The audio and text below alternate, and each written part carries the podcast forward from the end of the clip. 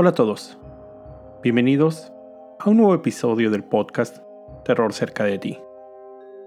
Como cada capítulo, quiero agradecer a todos los que semana a semana escuchan el podcast, así como dar la bienvenida a los que lo hacen por primera vez. No olviden seguirme en Spotify y calificar y dejar un comentario en iTunes. Esto ayuda a que el podcast llegue a más personas. Recuerden también seguir mis redes sociales, arroba terrorcerca, en Twitter, Facebook e Instagram, donde publico contenido adicional a los episodios. Y junto con el correo electrónico, terrorcerca de ti, arroba gmail.com, es la forma en que me pueden hacer llegar sus sugerencias sobre historias o sus propios relatos. Y como en los últimos episodios, Gracias a los que me han mandado sus audios con la frase del podcast. Quédense hasta el final para saber quién fue seleccionado. Y si todavía no han enviado su audio, aún están a tiempo. Esta semana les traigo una historia sugerida por Manuel Sandoval de Guadalajara, México. Muchas gracias por la sugerencia. John George Hay, nacido el 24 de julio de 1909, en el pueblo de Stanford, en Inglaterra. Era el hijo único de la pareja formada por el ingeniero John Robert Hay y su esposa Emily, ambos pertenecientes a un grupo religioso llamado Plymouth Brethren. Y cuando digo grupo religioso, esto es más bien prácticamente una secta. Un grupo en el que todo tipo de entretenimiento, como películas, ferias conciertos musicales. Es más, hasta la lectura de revistas y periódicos eran considerados pecado. Sobra decir que John fue criado con una fuerte disciplina religiosa. Desde pequeño dio señales de gran inteligencia. Aprendió a tocar el piano solo en casa. Recibió una beca para atender a la Escuela de Gramática de Wakefield y posteriormente otra en la Catedral de Wakefield. Después de sus estudios, ingresó como aprendiz en una firma dedicada a la ingeniería de motores, pero solo después de un año la abandonó. Después de esto, se desempeñó como vendedor por un tiempo, y en julio de 1934 se casó con Beatrice Hammer. En esa época, él comenzó a elaborar documentos falsos para automóviles, por lo que fue arrestado y enviado a prisión por 15 meses. Por esto, en noviembre de ese mismo año, su esposa, ya embarazada, se divorció de él. Después de cumplir su sentencia, en 1936 se mudó a Londres, donde consiguió trabajo como chofer de la familia Maxon compuesta por Donald, un hombre de negocios del área, que envió en Hay a un hombre responsable en quien podía confiar el cobro de rentas de algunas propiedades, su esposa Sarah y su hijo William. A pesar de su pasado criminal, la relación que Hay mantuvo con los Maxon siempre fue llevada en buenos términos, aun al momento en que sus caminos se separaron. Poco tiempo después, John procedió a cometer más estafas. Se hizo pasar por un experto legal y vendía acciones fraudulentas, pertenecientes a clientes ya fallecidos a muy bajos precios. En 1937, fue detenido nuevamente cuando las autoridades descubrieron sus fraudes gracias a un error en el nombre de uno de los clientes y fue condenado a una sentencia de cuatro años por esos crímenes. Sin embargo, debido al inicio de la Segunda Guerra Mundial, algunos de los prisioneros no violentos fueron liberados antes de tiempo, por lo que John salió de prisión en 1940. Desde ese momento, él continuó con múltiples fraudes, lo que le permitió simular ser un empresario y codearse con la alta sociedad. Para 1943, él rentaba una habitación en un lujoso hotel en South Kensington, así como un pequeño sótano donde supuestamente dedicaba tiempo a sus invenciones. En 1944, volvió a encontrarse con William Maxson, quien se oponía a la guerra y se mantenía mudándose continuamente para evitar ser enviado a batalla. El 9 de septiembre, ambos tomaron algunos tragos en un pub de Londres. Y después, John convenció a William que lo acompañara a su taller. Una vez ahí, golpeó su cabeza con un mazo, en múltiples ocasiones.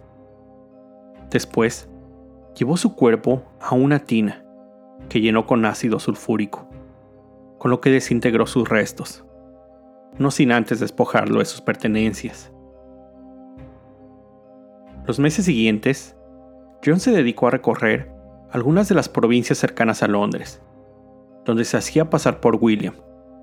Vendió sus pertenencias, propiedades y retiró dinero de sus cuentas. Durante ese tiempo, John se puso en contacto con los padres de William y los convenció que su hijo se estaba escondiendo de las autoridades para no ser llamado a la guerra, lo que dejó a sus padres con cierto grado de confianza por un tiempo. Casi un año después de haber asesinado a William, cuando la guerra estaba por llegar a su fin, viendo que su pretexto no sería válido por más tiempo, convenció a Donald y Sarah Maxon de ver a John en su taller, donde los asesinó y se deshizo de sus cuerpos de la misma forma, usando ácido y después vertiendo los restos en el desagüe. La última vez que Donald fue visto fue el 2 de julio de 1945. Después de asesinarlos, de nuevo se hizo pasar por sus víctimas cobrando el dinero de rentas y tomando el control de todas las posesiones de la familia Maxon, lo que significó una pequeña fortuna que le permitió vivir lujosamente y apostando por un tiempo. En 1947, conoció a la pareja formada por el doctor Archibald y su esposa Rosalie Henderson, cuando realizaba un negocio de bienes raíces. Los Henderson, retirados, habían puesto a la venta una propiedad. John, aparentando tener dinero, mostró interés en el inmueble y pretendió adquirirlo. Después, se justificó diciendo que un negocio había fracasado y que finalmente no podría comprar la propiedad. En febrero del siguiente año, primero llevó a Archibald a un nuevo taller que rentaba donde le disparó en la cabeza para después deshacerse del cuerpo de la misma manera. Puso su cadáver en ácido sulfúrico para después eliminar los restos en la parte trasera, en la basura. Posteriormente, se acercó a Rosalie, diciendo que su esposo se encontraba enfermo, por lo que la llevó a su taller y repitiendo su accionar, la asesinó y se deshizo de su cuerpo.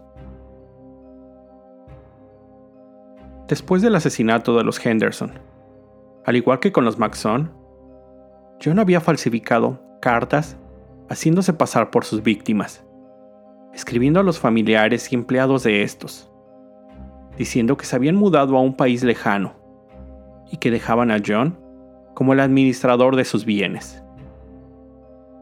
Después de este crimen, él se hizo de otra nueva pequeña fortuna, mayor que la primera ocasión, al vender la casa y auto de los Henderson y sacar efectivo de las cuentas bancarias. Sin embargo, este botín no le duraría mucho, ya que en poco más de un año había perdido todo en apuestas. En 1949, John Hay se encontraba viviendo en el hotel Onslow Court desde hacía cuatro años. En esa época, era común que la gente adinerada se mudara a vivir a hoteles, donde contaban con todos los servicios necesarios y se establecían ahí por largas temporadas.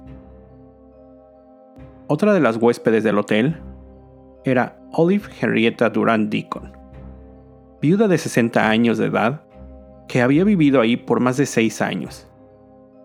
Tanto John como Henrietta habían mantenido algunas conversaciones mientras compartían la mesa. Él había dicho que era un ingeniero e inventor. Una mañana, Henrietta le presentó una idea que tenía sobre una invención. John mostró interés y la citó en su taller de trabajo el 18 de febrero. Al llegar ahí, Henrietta corrió la misma suerte. Recibió un disparo en la cabeza. John le quitó todas las joyas que llevaba consigo, para después deshacerse de su cuerpo en ácido. Él después regresó al hotel y cenó como cualquier otro día. La desaparición de Henrietta no pasó desapercibida, y otros huéspedes del hotel comenzaron a preocuparse al no saber de ella. La señora Constance Lane, amiga de Henrietta y huésped del hotel, se acercó a John para preguntarle si sabía algo de su amiga, ya que lo último que escuchó es que ella se reuniría con él en su taller. John rápidamente contestó que sí, en efecto. Ellos habían quedado de verse. Sin embargo, Henrietta no llegó a la cita acordada. Constance Creciendo en preocupación, le comentó a John que iría a la policía para reportar su desaparición. Él, con fin de intentar librarse de sospechas, se ofreció a acompañarla a la policía a levantar el reporte. Una vez en la estación de policía, las autoridades tomaron la declaración de ambos, pero sospecharon de la declaración de John. Después de una rápida consulta, dieron con todo su historial delictivo, por lo que fue detenido para ser interrogado. Inicialmente, John negó saber sobre el paradero de Henrietta, pero la policía llegó a su taller, donde descubrieron documentos de los Henderson y los Maxons, además de un delantal de plástico, una máscara de gas y garrafones vacíos. También encontraron un revólver Enfield calibre 38, que había sido disparado recientemente, y el recibo de una tintorería por la limpieza de un abrigo de piel negro. En el basurero detrás del taller, los médicos forenses encontraron más pruebas incriminatorias. 28 libras, o 12 kilos, de grasa humana, restos de un pie, dos cálculos biliares y una dentadura intacta. Además, el bolso de plástico de Henrietta, que resistió el ácido. John fue presentado con todas estas evidencias, a lo que él contestó, cito, Yo la destruí con ácido. No pueden comprobar homicidio sin un cuerpo. Aparentemente, él había malentendido el término legal en latín corpus delicti, pensando que se refería literalmente a un cuerpo, y no, como se sabe, se refiere al cuerpo del delito. John Hay fue acusado del asesinato de Henrietta Durand Deacon. Mientras se encontraba preso, esperando que el juicio iniciara, él preguntó a uno de los detectives, ¿cuáles son las probabilidades de que alguien escape o sea liberado de Broadmoor? un conocido hospital psiquiátrico. Durante el juicio, John aceptó haber asesinado a Henrietta Durand Deacon, así como a los Henderson y a la familia Maxon, además de otras tres personas, cargos que nunca le fueron comprobados. Algo que él agregó a su declaración fue que, después de cometer cada uno de los asesinatos, él había bebido un vaso con la sangre de sus víctimas.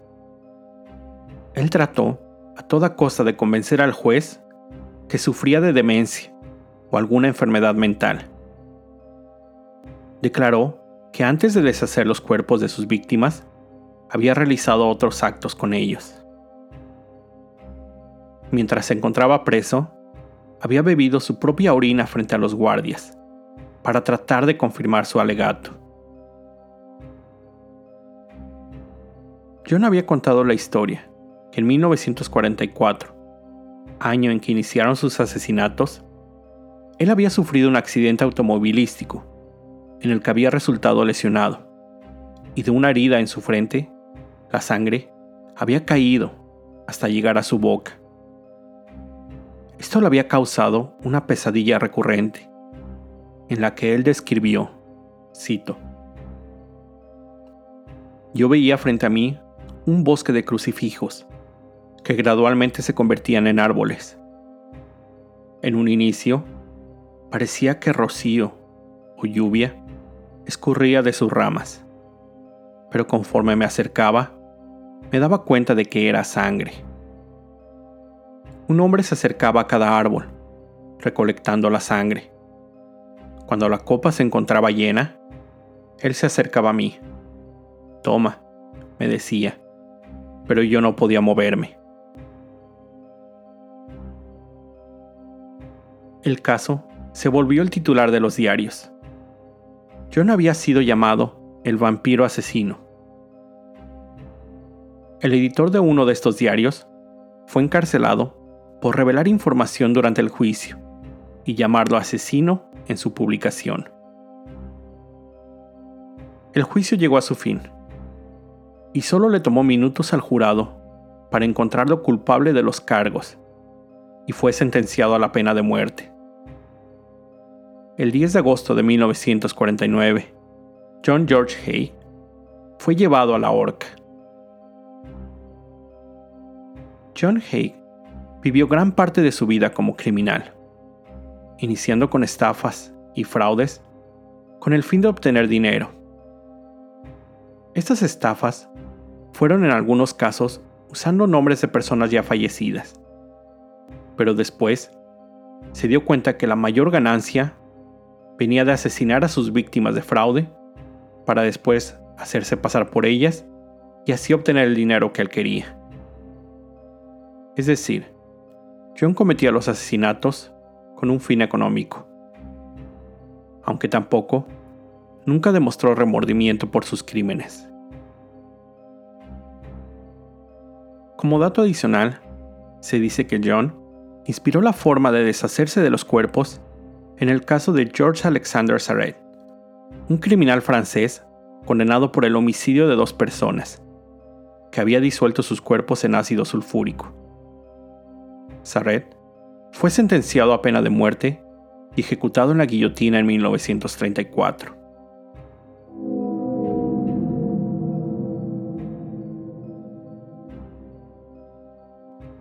Como vieron en mis redes sociales, solo hasta hace poco pude ver por fin la segunda parte de la cinta It, o Eso, dirigida por el argentino Andrés Muschetti y protagonizada por un gran reparto, que incluye Bill Skarsgård, nuevamente en el papel del payaso Pennywise, Jessica Chastain, James McAvoy, Bill Hader, Isaiah Mustafa, Jay Ryan, James Ranson y Andy Bean en los papeles de los ahora ya adultos losers o perdedores. La cinta, por lo que tengo entendido, ya que aún no he leído el libro, está un poco más apegada en cuanto a la obra original de Stephen King. Aunque en lo personal, siento que no es tan buena como la primera parte. Este segundo capítulo es, primero que nada, muy largo. Son 2 horas y 49 minutos. Y siento que en muchos casos abusa de imágenes, de las representaciones de las diferentes formas que adopta Pennywise, haciéndolo en algunos puntos hasta ridículo. Algo que sí me pareció muy bueno fueron las interpretaciones de los protagonistas, sobre todo viendo al comediante Bill Hader en una película de terror. Es, como se conoce en inglés, el perfecto comic relief, o el toque cómico que alivia el momento. En fin, sí quedé un poco decepcionado de la cinta, continuaré siguiendo la carrera del director Muschetti, pendiente de lo que prepare en el futuro. Con esto llego al final de este episodio. Como siempre, te recuerdo estar alerta de todo lo que pasa a tu alrededor, ya que el terror está donde menos te lo esperas. El terror está cerca de ti. Cuando el miedo se convierte en terror, hay una historia que contar. Gracias a El Rincón del Booktuber de Cuernavaca, México, por enviar tu grabación.